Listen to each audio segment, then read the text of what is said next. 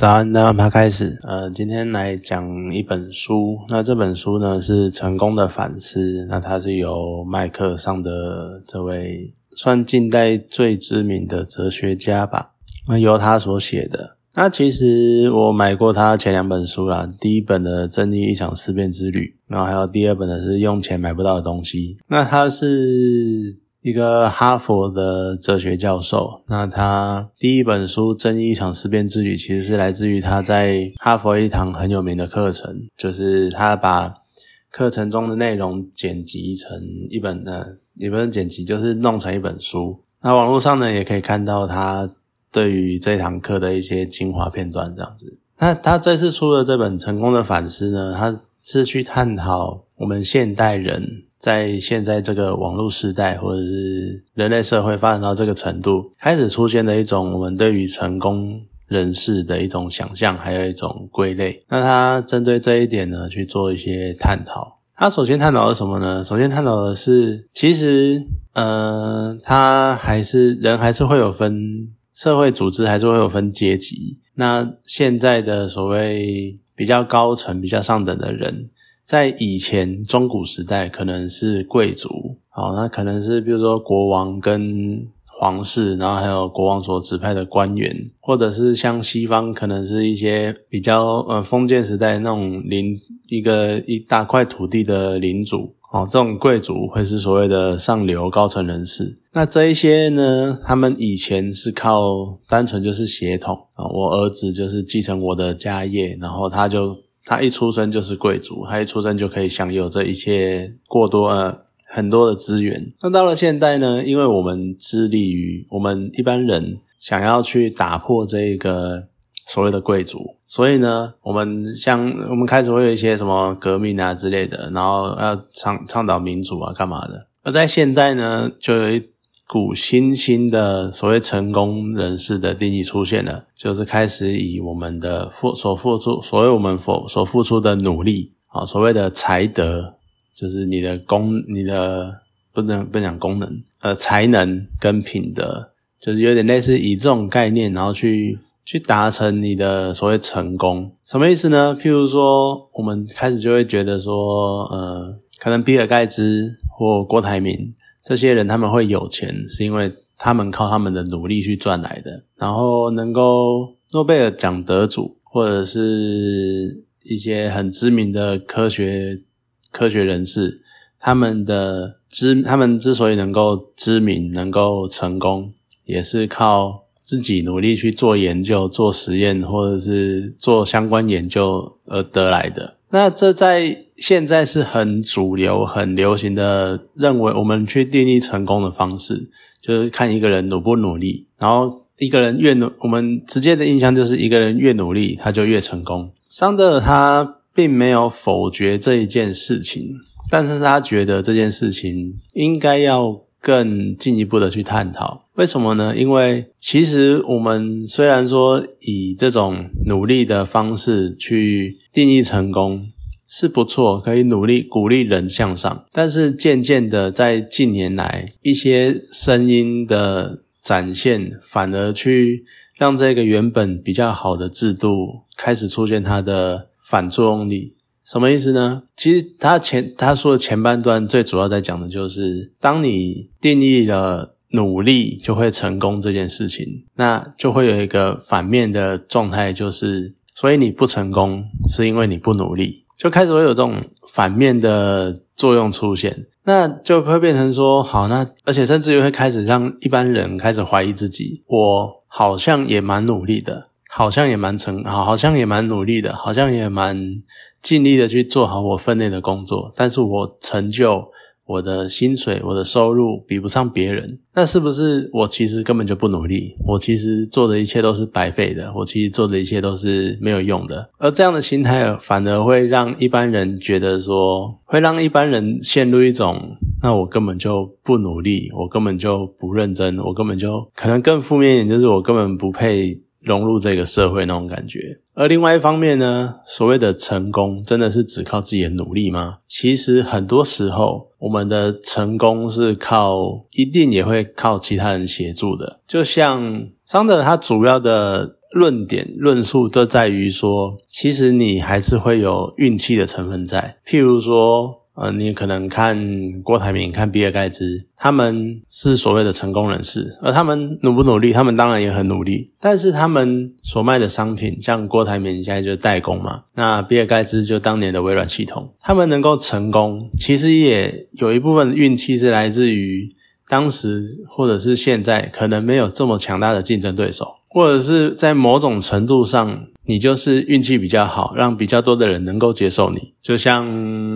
微软一开始哈，可能虽然说有麦金塔，就苹果的系统在做抗衡，但是两个人的一些理念不同，然后再加上民众的喜好，而导致大家后来比较选择偏向选择微软系统。那你要说这完全都是靠比尔盖茨的努力吗？好像也不是，因为他也是有，其实说出来就还是。大众的喜好，那再来像体育界，体育界这个现象可能是更明显的。球王费德勒跟迈克乔，呃，NBA 的迈克乔丹，然后跟我们做一些比较啦，然后可能跟或者像什么足球的什么梅西啊、内马尔啊之类的，这些都是我们能够知道的顶尖的运动员，但是他们，然后他们。也有非常高的年薪，甚至于像 NBA 可能一年就几千万之类的，或者是签个几年呢就几千万薪水这样子。那甚至于到足球，到欧欧欧洲的那个足球的足球员的薪水，甚至于可能上上亿之类，上亿台币，就几千万欧元这样子，就这么高的身价。可是你反观其他的，你要说体操选手世界级的，他有可能有这种年薪吗？或者是你要说，比如说手球员、水上芭蕾这种运动员，他们会有这种年薪吗？会有这种等级的年薪吗？好像应该一般状，应该一般我们所知的状况下，并不会有这种状况。可是他们同样都是运动员，他们同样都是一天花了十几个小时在做体能训练，然后也在自己各自的领域有非常强强大强大的成绩，非常好的表现。那他们的努力难道单纯就只是因？难道单纯就用金钱来衡量吗？难道都用年薪来衡量吗？那为什么梅西、为什么迈克尔·乔丹、为什么费德勒、威廉斯这些人，他们可以享有这么高的年薪？会不会就只是因为刚好这些运动现在比较受欢迎、比较受瞩目，而导致他们能够有相对高的薪水？那这个会是努力可以得来的吗？其实也不是，因为它就是一个算是运气而带来的结果。那所以在这样的情况之下，我们现在所谓的成功完全靠努力，好像并没有这么能站得住脚。再加上前面讲到的，就是会有一个负面效果，会导致人觉得说，所以我不成功就是因为我不努力。那这样的这样的影响之下呢，反而就会让我们原本希望的。为什么原本会有这种成功模式的探讨？就是因为我们想要能够让社会阶级，或者是让人有往上的动力，人会有向上向上的那个那怎么讲上进心那种感觉。可是你这样的状况一来，你的成功其实是靠运气的，但是你全部都你开始会全部都觉得是因为我努力得来的，而你开始有这种感觉的时候，你就会开始陷入一种陷入一种自大的感觉。就很多人成功了之后，开始会觉得我今天得到的一切是我努力而来的，并不是因为我刚好生在这个年代。你要想，他可能活在 Michael Jordan，他可能活在如果活在欧洲，其实还不要讲时代的风潮是什么。如果他出生在欧洲，欧洲最有名，呃，欧洲最风行的是足球，篮球其实还好，那他可能就不会今天这么有名。或者像梅西，他今天如果在美国发展。那他可能就也不会这么，就也不会在足足球界这么知名、这么有名这样子。所以这环境跟年代都会影响到一个人能不能达到他的努力的程度。而这不呃成功的程度，而这不单单只是靠他努力而来的。但是很多人，尤其在社会氛围这样子的渲染之下，就很容易让人家觉得说，我的努力都是靠我自己，不是靠时代，不是靠别人的帮助，不是靠什么，是我自己努力得来的。另外一方面，就会像我刚那这样啊，好，那这样的话就会变成说，就会自大嘛，就会开始觉得，在他的眼中，就会觉得你们跟不上我，是因为你们不够努力。啊，你们不够努力呢，就只是因为你们懒或什么的。那在下面的人呢，也会觉得说，我们爬不上去，会不会就只是因为我们不够努力，我们做的不够好，或做了什么？在很多情况之，在一开始会有这种感觉，是为了让人有更努力、更向上的那一个动力。但是你渐渐会发现。在这种动力的状况之下，很多时候并不是你单靠你努力就可以达成的事情。那你努力的再多，你可能跟球员一样，每天练十几个小时的球，然后还一直看影片、看各种薪水啊、看各种解析，然后分析各种战况，然后做各种体能训练。可是你还是比不上人家的技术，或者是你没有办法在你想要的领域。你在你想要的领域闯出了一片天，但是并没有人去关注那个领域，而导致你并没有得到应有的尊重或注目。这个时候，你就会觉得说我不够成功，是不是因为我不够努力？但其实不是啊，只是环境跟时代的不同而已。所以，我们原本一开始做出这个这样。的所谓成功的框架跟定义，是为了让能够能够让人能够不断的向上，甚至于是有点类似阶级流动那种感觉。但反而现在越来越停滞了，而甚至于最基本跟你我最有相关的就是教育，但是现在很容易陷入一种，就像我们很多人都知道的嘛。你开始会，很多人开始会靠金钱，靠送有呃很多有钱人都会用钱送小孩进很有名的大学就读啊什么的，或者是我们从小就开始不断的砸钱给小朋友补习，干嘛干嘛，就反而变成说你这些努力，你这些成就，你在学业上的成就跟学历是用钱堆出来的。那在这样的情况之下，会出现什么状态呢？会出现说你有钱的人。因为有钱，所以他们可以砸更多资源在小孩身上，所以让小孩进入更好的学校去就读。那从更好的学校出来，你的起跑点就比人家高一阶了，所以你又更容易成功，更容易得到所谓的成功，然后再继续不断的下去。而你今天你是一个比较贫穷的家庭，你没有资源给小孩，那小孩有的时候偶尔他会因为资质特别好的原因往上没有错。但是对大部分人来说，大部分人的资质是算是平等、呃中庸的、平庸的。而在这些人呢，他们并没有这么多资源，所以就可能念了一个普通的大学，或甚至于后半段的大学。出来之后呢，就也没有特别的好的机会跟工作。而这样子的情况下，他们又没有办法给下一代更好的照顾跟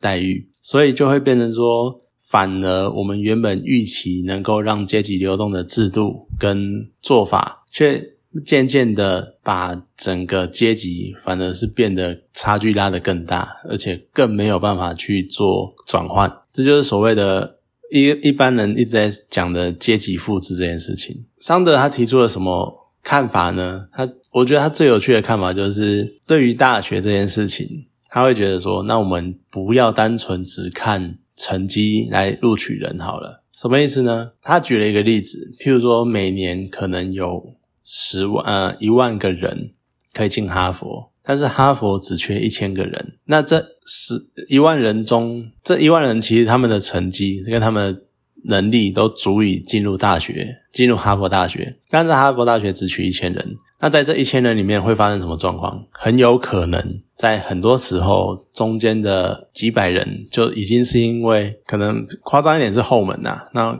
也有可能是因为他们就只是在栽培过程中多付了一点钱，然后多付出了一些资源，而让他们有这个排名能够进哈佛。但是他觉得这就失去了那一种阶级流动的意义，所以呢，他提出的方法是。当我今天有一万人有这个资格，而我只是取一千人的时候，我可能可以用抽签的，因为他直接把运气这件事情带入到整个选拔过程中，而这也让这也会让，除了一方面是真的就是所谓的公平，因为你是随机抽签的，你是一万人里面取一千人，这一千人进了哈佛，这真的就是比较在现代来说，可能就真的比较相对公平的状态了。而另一方面呢？也可以让这些这一千人进入哈佛的人觉得，他们让他们知道，他们能够进入哈佛就读，并不是单单只是因为他们的成绩比较好，而是因为还有运气成分在。他们抽签的时候抽赢了其他九千人，这可以有